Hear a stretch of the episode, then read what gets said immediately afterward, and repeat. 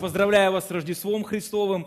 И это замечательный праздник, который мы... Э, у нас сегодня этот праздник, и вообще мы празднуем его дважды, и в декабре, и в январе. Рождества много не бывает. И это очень здорово, что мы можем сегодня размышлять о рождении Спасителя, о том, что произошло в Вифлееме 2000 лет назад. Сегодня имеет ценность, важность и последствия. И вы знаете, Рождество напрямую связано с процессом рождения. Если мы посмотрим в Евангелие от Луки в первой главе, в 35 стихе, ангел приходит к Марии и говорит к ней. Молодая девушка, как говорят, ей было лет 16, в общем-то, достаточно молодой возраст – хотя в то время э, это была, наверное, более-менее распространенная практика. Сегодня за 30 обычно замуж выходит жениться, раньше в 16. Ну, о времена, как говорится, о нравы. И вот э, приходит ангел к Марии и говорит ей, Дух Святой найдет на тебя, и сила Всевышнего осенит тебя. Посему и рождаемое святое наречется Сыном Божьим. А, вы никогда не задумывались, почему появление Иисуса Христа на этой земле было связано с родами? Ангел говорит Марии о рождаемом, что он должен родиться. Ведь по сути своей альтернативных путей-то масса. Ведь он мог же, например, как терминатор спуститься с небес, завоевать весь мир, победить и просто провозгласить свою победу. Или, например, он мог, как человек-невидимка, просто появиться и плохим парням по ушам надавать, а хорошим помогать. Ведь в этом же, как бы, ну, суть-то он пришел, чтобы наказать и победить. Или, может быть, вышел бы где-нибудь из океана, как Нептун, но ведь родился, родился. И Писание говорит, что Иисус родился, и вот Он выбрал не самый легкий путь, как можно прийти на эту землю. Мог как терминатор, мог как Нептун, мог как человек-невидимка, а пришел как младенец. Как абсолютно маленький младенец. Ведь роды предполагают умоление. Потому что Бог всемогущий, Бог всеведущий, Бог вездесущий настолько умолил себя, умолил аж до зародыша. Можете себе представить, что Творец Вселенной, Вселенных, пришел в этот мир как маленький-маленький зародыш. Он был в чреве у Марии. И потом он появился на этот свет благодаря рождению. Роды предполагают зависимость. Бог абсолютно суверенный. Вдруг стал зависимым от окружающего мира. От молока Марии, от тепла, от того, что ее, его окружало, он вообще был независим, а теперь стал абсолютно зависим. Роды друзья мои, предполагают боль и стресс. Я присутствовал на родах, и я это знаю не понаслышке. Иногда дети, проходя через родовые пути, настолько переживают стеснение, давление, что они выходят оттуда в синяках. Я не вру. И вот Иисус, Он приходит в этот мир именно таким путем. Абсолютно непонятным для многих людей. Почему же его пришествие было связано с родами? Вы знаете, Библия, она пестрит же родами. Вообще не то, что Библия, но в нашей жизни много связано с родами. Вот слово «роды» стало корнем для других слов. Ну, например, слово «родина». В этом тоже слове есть корень «род», «роды». Или слово э, «род» сам, как род человеческий, род мужской – или род муж, э, женский. А слово природа тоже несет в себе этот корень роды. И вот, если посмотреть внимательно, то в Библии можно увидеть много чего интересного касаемо родов. Адам и Ева, конечно, были сотворены Господом, они не были рождены.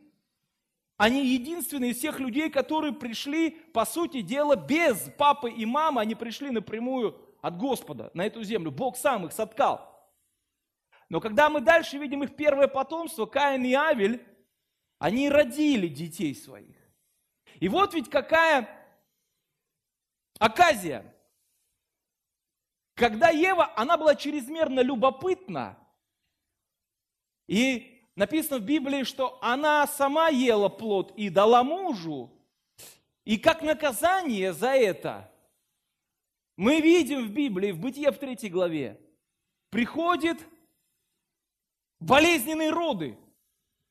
Бытие 3.16 написано, в болезни ты будешь рожать детей. Наверное, сегодня для женщин очень трудно представить и понять, что роды могли бы быть удовольствием, если бы не Ева. Потому что все, что Бог сотворил, до этого было весьма хорошо, оно было совершенным. Но когда Ева, согрешив, нарушила Божий замысел, Божий порядок, Божье мироустройство, за это пришло наказание в виде болезни во время родов. Поэтому, сестры дорогие, вы можете Еве что-то предъявить, когда вы с ней встретитесь. Лично можете посмотреть ей в глаза и поговорить, почему вообще все женщины страдают из-за нее одной. Ведь могли бы радоваться, это все равно, что чай попить или душ принять. А ведь нет. Все несколько иначе.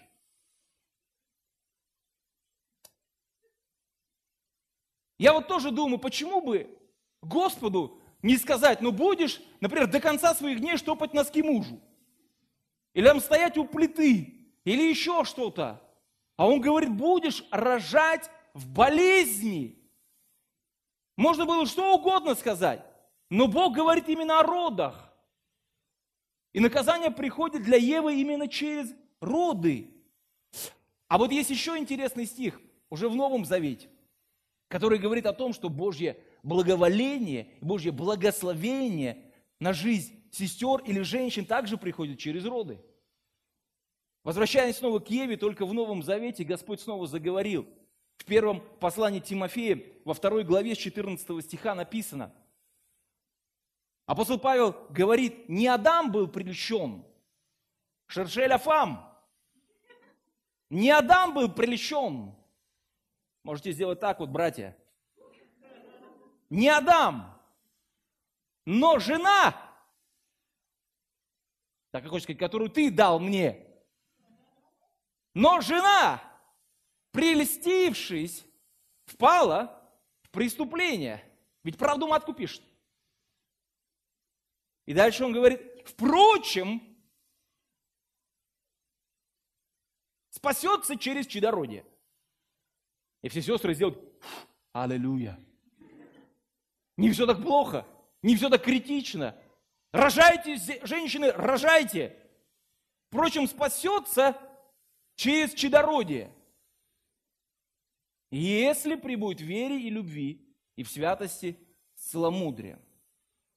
И вот вопрос, могут ли роды спасти? Хотя текст говорит о том, что спасется через чадородие. То есть у тех, у тех, у кого, например, 10 детей, они спасаются прям моментально сразу же, да, как бы на небо. А у тех, кого еще нет детей, у них как бы прям сложный путь. Так спасется женщина через чадородие или не спасется?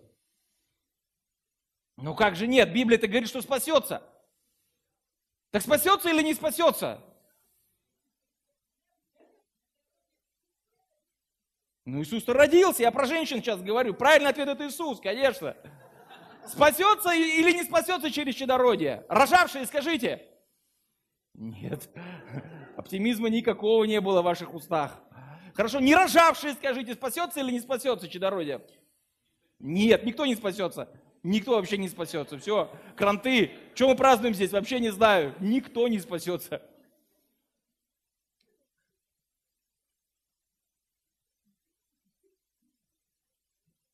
Непростой стих, о который сломали немало копий.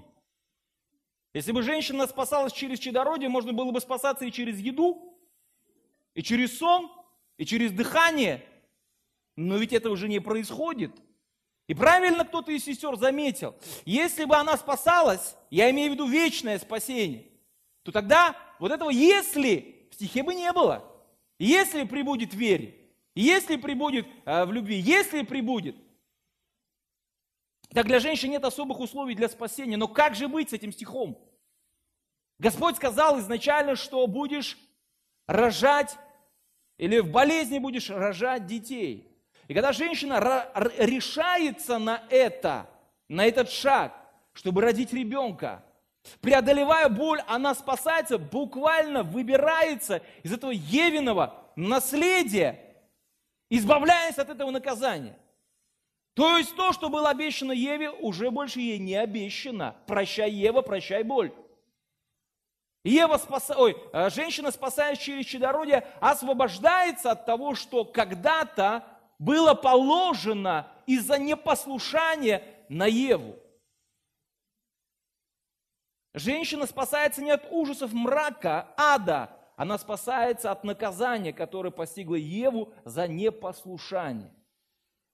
В свое время блаженный Феофилакт сказал следующую мысль. Если женщины захотят, то они не только не потерпят от Евы никакого вреда, но приобретут еще весьма великую пользу своей верою и любовью, сохраняя святыню и целомудрие.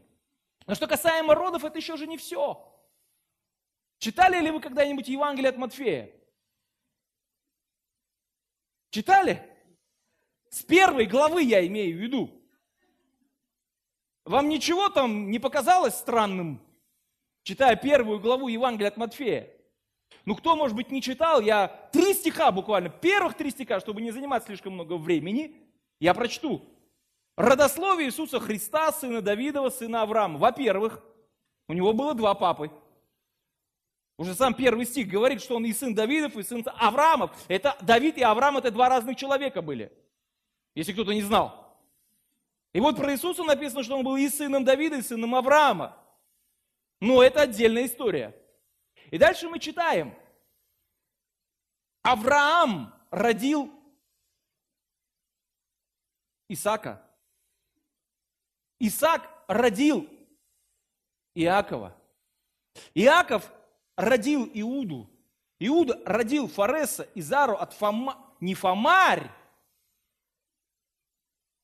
от Иуды, а Иуда от Фомари.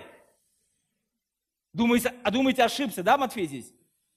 Как бы, ну, у него какое-то наваждение было.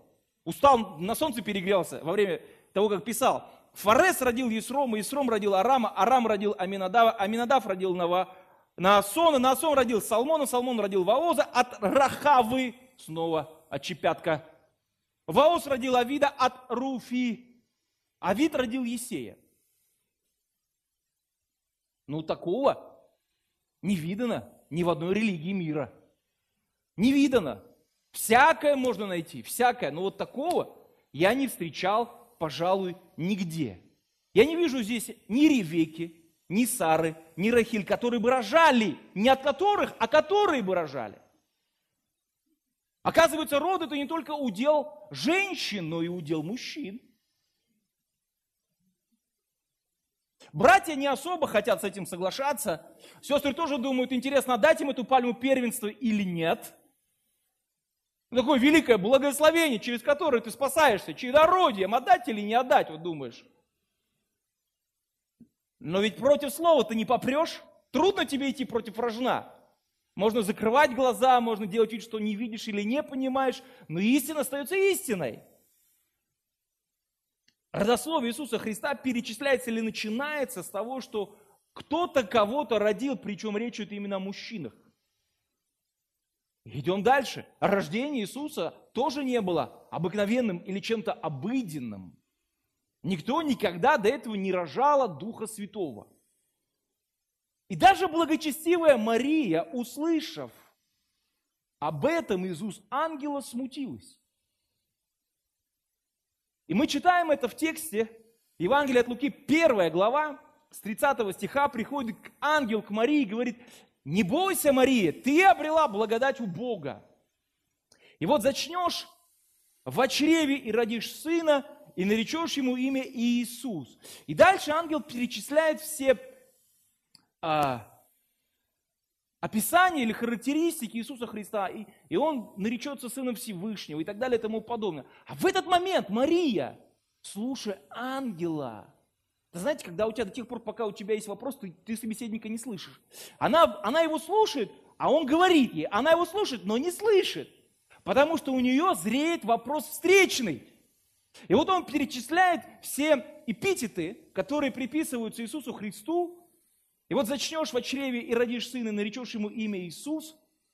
И дальше. Он будет велик и наречется сыном Всевышнего, и даст ему Господь Бог престол Давида, отца его, и дальше. И будет царствовать над домом Якова во веки, и царству его не будет конца. И здесь напрашивается Иисус Марии. Аллилуйя! Но что мы читаем в следующем стихе? Мария же, слушая ангела, эту речь, задает ему встречный вопрос. Но как это будет? если я мужа не знаю, как Мария оказалась в положении, в непростом положении. В непростом положении перед людьми, перед мужем, перед Израилем. Как она оказалась в таком положении? Она стала беременной от Духа Святого. Вот почему рождаемое святое было наречено Сыном Божьим. Думаете, вы не можете быть на месте Марии? Провокационный вопрос, я понимаю. Конечно. Не можете. Потому что невозможно отмотать пленку назад. И в физическом смысле Мария была абсолютно уникальна. Ни до, ни после, в физическом смысле, без участия мужчины никто не рожал. Но в духовном плане мы можем повторить и повторять то, что произошло с ней. Каждый из нас может зачать и родить от Духа Святого. Потому что Дух Святой дает видение. Дух Святой дает откровение. Дух Святой дает мечты. Дух Святой вкладывает в наши сердца желания. Он побуждает нас каким-то действиям. Он дает нам какие-то чувствования. И когда Господь сеет семя в наши сердца, оно попадает в нашу утробу, в наш дух. И там это семя, зачинаясь, начинает прорастать, и мы становимся беременными от Духа Святого. И когда ты получаешь это откровение свыше, когда ты получаешь слово, откровение, не знаю, видение или еще что-то, ты начинаешь вести себя не как-то по-особенному, по-другому, даже несколько странно. Как беременные себя ведут, несколько странно. И человек, который получил от Духа Святого в свое сердце Слово, от Господа, получил мечту, желание, видение, направление, становится для остальных людей немного странным. Потому что он начинает делать то, что раньше не делал, и не делает то, что раньше делал. Ему становится немножко тошно. Женщины переживают тошноту во время своего периода беременности. И человеку становится тошно от того, что он делал, хочется чего-то другого. Он хочет оставить все и начать жить по-другому. Таким образом, Дух Святой начинает наполнять нас этим божественным присутствием и пониманием божественной перспективы нашей жизни. Чем больше мы думаем или молимся о том, что попало в наше сердце, тем больше оно выпирает из нас. Оно начинает расти. Ты, может быть, не хочешь, но оно начинает расти. Оно просто прорастает. Я помню, когда мы получили слово от Бога о том, чтобы начать церковь в Петербурге, это слово, оно не давало мне покоя. Потому что я смотрел на весь окружающий меня мир, я видел все преимущества, которые были у нас, и мне хотелось там жить, остаться и никуда не уезжать. Но слово, которое залетело в мое сердце, оно буквально начало меня бередить. Я перестал иметь покой от того, что я имею, перестал думать о том, что я раньше думал, и хотелось только одного – попасть в Санкт-Петербург. Это начало расти во мне. Это начало прорастать во мне. И это не давало мне покоя. И я понимал, что головою я очень сильно рискую, потому что у меня уже трое детей. Я оставляю, куда еду, не знаю куда. Но я точно знаю, что я не могу по-другому. Вот это и есть Дух Святой. Вот это и есть рождение, зачатие от Духа Святого, Когда мы принимаем это слово, мы становимся беременными. Это слово начинает в нас расти. Это слово хочет вырваться наружу и произвести что-то, какой-то плод в этом мире. Друзья мои, рождению всегда предшествует принятие, а принятию смирение. Родился бы Иисус на свет, и если бы Мария отмахнулась бы от ангела, как от назойливой мухи, и просто забыла бы слова, все те слова, которые ангел сказал ей. Вот как вы думаете, вел бы Господь ее в транс? То есть, как бы мне вообще без разницы, что ты, Мария, думаешь. Я просто хочу, чтобы ты родила. Фу. И она застыла. И в ней все начинает происходить без ее участия. Я удивляюсь Богу, потому что Бог рискнул. Ведь Он поставил на кон спасение всего человечества, и это зависело от простого решения Марии, принять или не принять Слово от Бога. Послушаться или не послушаться. Ведь Бог же рисковал, когда Он пришел к этой молодой девушке, послал ангела и говорит, давай, скажи-ка ей, что она зачнет родить без мужа. Рисковал или нет? Он рискует всякий раз, когда он приходит к нам, к тебе, ко мне. Рискует, когда стучится и говорит, эй, дорогой мой, а не мог бы ты? И тогда есть всегда риск, что ты и я, мы можем от этого легко отказаться. Но он все равно продолжает верить. Но он все равно продолжает делать ставку, и он никогда не проигрывает. Потому что он верит до конца. Он верит в тебя, он верит в меня, и он знает, что если ты и я, мы согласимся, что-то удивительное произойдет в этом мире, как это произошло с Марией.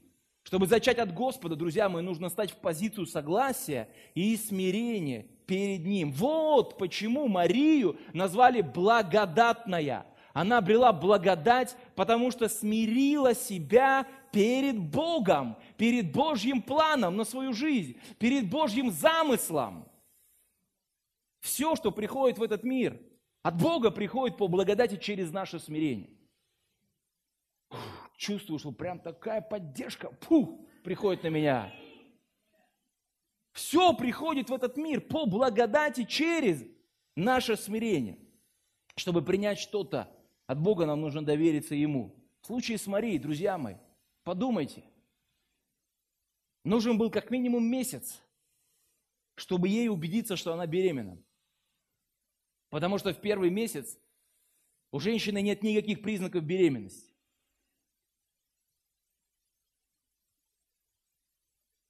А она-то знала достоверно, что ангел сказал, примешь, зачнешь и родишь. Целый месяц она живет в полном неведении. Мы сегодня читаем эту историю, она у нас так быстро проносится. А у нее это была жизнь. Это же не кино. Он сказал, и тут родился. Когда он ей сказал, время, часы начали тикать.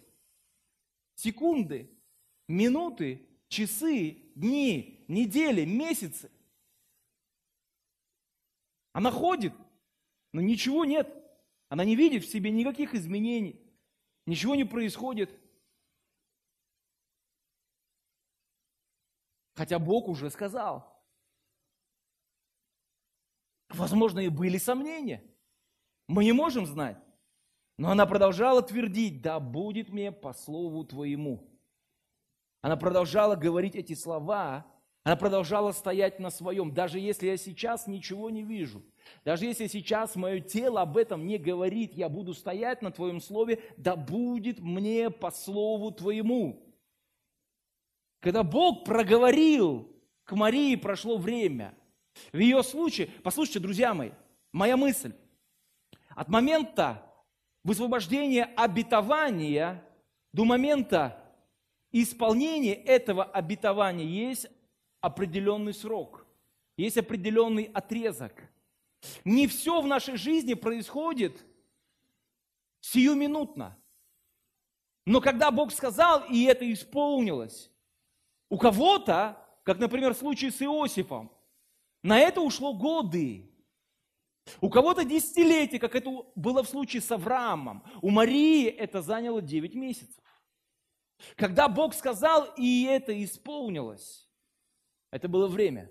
Время испытания, время стойкости, время каких-то особых переживаний.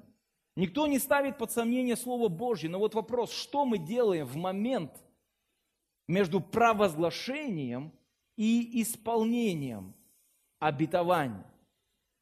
Часто исполнение обетования становится для нас экзаменом на верность Богу. Если бы вы надумали купить машину и пришли бы в автосалон и вывалили бы кругленькую сумму, спустя год вы ее не сможете продать за те же деньги. Она будет дешевле. А спустя пять лет она еще подешевеет. А спустя 10 лет она еще подешевеет. Но если вы за машиной будете ухаживать, следить, и она останется в хорошем состоянии, то через 50 лет машина вырастет в цене. И теперь вы ее сможете продать уже не дешевле, а дороже. Только потому, что ей уже 50 лет. Когда Слово Божье в твою жизнь или в мою приходит, и через год оно не исполняется, это Слово начинает у нас дешеветь. Мы теряем ценность этого Слова, потому что оно не исполняется, оно томит душу. А если оно не исполняется пять лет, то вообще происходит девальвация слова. Потому что ты думаешь, ну я не пойму, Бог говорил или не говорил. А если говорил, то почему это не происходит? Но если мы продолжаем стоять твердо на слове, как сегодня мы пели в этой песне, даже если горы не сдвинутся и море не разверзнется, но если мы будем продолжать твердо стоять, через 25 лет, если это слово исполнится, оно будет обладать невероятной ценностью. Потому что когда ты говоришь, я верил Богу, да, были трудные моменты, были трудные времена, были времена сомнения, были времена апатии, были времена тьмы, но я продолжал стоять на слове и говорить, да будет мне по слову твоему. Внешне ничего не происходит, но приходил ко мне ангел, но говорил со мной Бог, но, но получил я это в свое сердце. И я стоял на этом слове год, два, три, пять, семь, десять, Пока оно не исполнилось, я буду стоять на этом слове. Тогда ценность этого слова, оно становится совершенно другим. Слово Господня, в псалме написано, испытало Иосифа. Слово Господне испытало Авраама, превратив его из Авраама в Авраама, отца множества народов. Именно эти 25 лет для Авраама стали решающими, и они, по сути, стали для него судьбоносными. Друзья мои, нам нужно сдать экзамен, чтобы увидеть исполненные обещания. Если Бог вложил что-то в сердце, мечту, слово, пророчество, видение, то, пожалуйста, не храни свою мечту, не храни это слово – но продолжай бодрствовать над ним и говорить, да будет мне по слову твоему.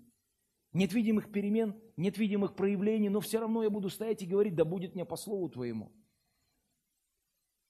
Друзья мои, Иисус не родился сам по себе, его родили. То, что приходит от Бога в этот мир, очень часто приходит не помимо нас, а через нас. Мы можем зачать от Духа Святого, а если можем зачать, значит можем и родить. Вот почему мужчины в Библии могут рожать. Потому что мы рожаем не от плоти, а от духа. Мы можем иметь духовное наследство, духовных сыновей, духовных дочерей. Мы можем иметь духовное наследие в Господе. Рождество – это не Дед Мороз и не Дед Мазай. Рождество – это появление на свет чего-то принципиально нового – чего не было доселе. Дед Мороз, какой бы он ни был, забавный, симпатичный, веселый, но он ничего не приносит в этот мир нового. Он просто разносит подарки, которые, впрочем, не он купил и не он собрал. Но когда мы говорим о событиях в Вифлееме, то там рождается Спаситель, Господь входит в мир – в тварный мир, в мир материи. Как говорит апостол Павел в первом послании Тимофея в 3 главе, в 16 стихе, И беспрекословно великое благочестие тайна. Бог явился во плоти. Это краеугольный камень нашей веры. Если мы не верим в Бога воплощение, мы не верим в спасение. Если мы не верим, что Бог воплотился, то нам вообще не суждено быть спасенными.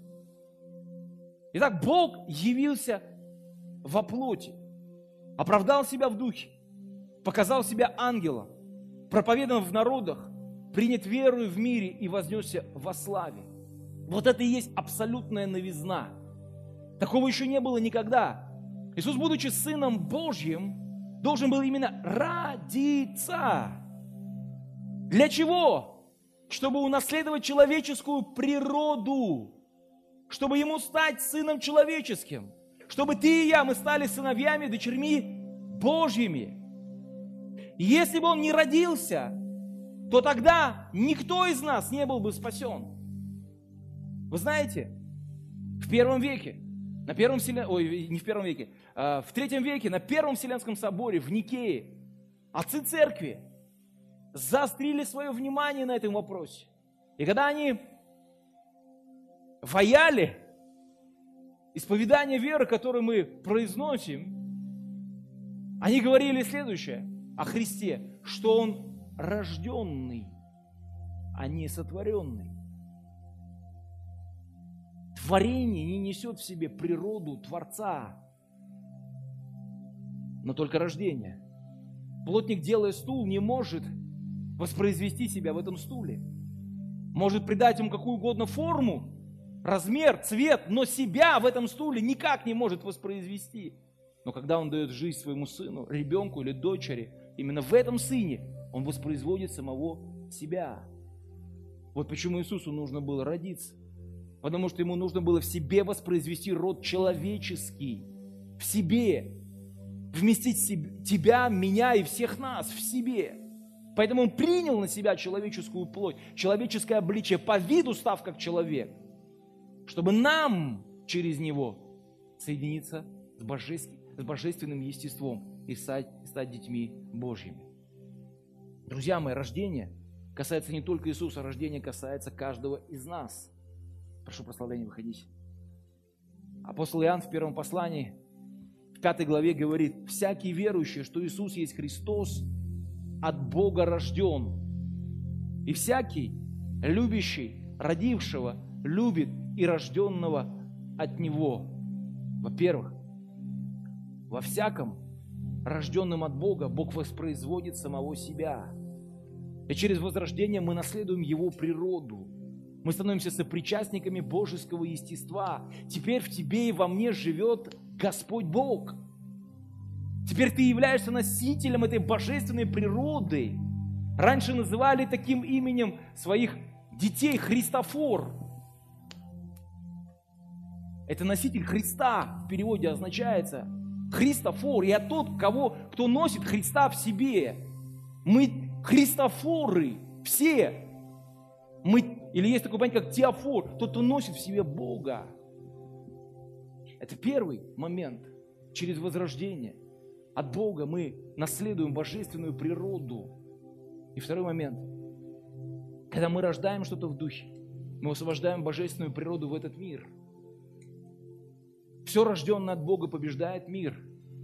И поэтому твои мечты, слово, пророчество, которое Бог дал тебе, может изменить этот мир. Все рожденное от Бога побеждает мир. Есть время зачатия, есть время созревания, но есть время родов. И когда это приходит в мир, тогда этот мир начинает меняться. Поэтому твои мечты, они могут стать чьими-то ответами. Слово, которое Бог дал тебе, может быть, это город, может быть, поселок, может быть, населенный пункт, может быть, это нация, может быть, это народы. Но то слово, которое Бог дал тебе, может стать ответом, благословением для людей, для народов, для наций, которые сегодня ждут, стенают и ждут откровений сынов Божьих, откровений дочерей Божьих. Все рожденное от Бога побеждает мир – ты можешь родить что-то от Бога. ты можешь принять что-то от Бога, выносить это в своем сердце и дать этому жизнь. Быть подобно Марии, благодатной, которая, покоряясь, повинуясь голосу Духа Святого, говорит, да будет мне по слову Твоему, все раба Твоя. Я покоряюсь. Я смиряюсь, Господь, перед Тобой. Что бы Ты ни говорил, как бы мне это не было тяжело принять, увидеть, понять, но я покоряюсь Тебе, потому что я хочу, чтобы Ты изменил мир, чтобы Ты мог себя явить этому миру. Покоряясь Господу, мы смиряем свои сердца, мы покоряемся в послушании, принимая Его суверенную, божественную, благую, угодную волю. И в заключение апостол Иоанн в, пятом, в пятой главе своего послания говорит следующее. Мы знаем, что всякий рожденный от Бога не грешит, но рожденный от Бога хранит себя, и лукавый не прикасается к нему.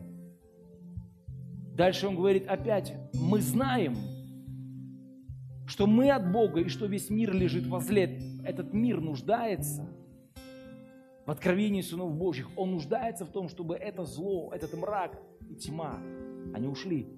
И дальше он говорит, знаем также, что Сын Божий пришел и дал нам свет и разум для познания Бога истинного, и да будем в истинном Сыне Его Иисусе Христе. Все есть истинный Бог и жизнь вечная. Все есть истинный Бог и жизнь вечная.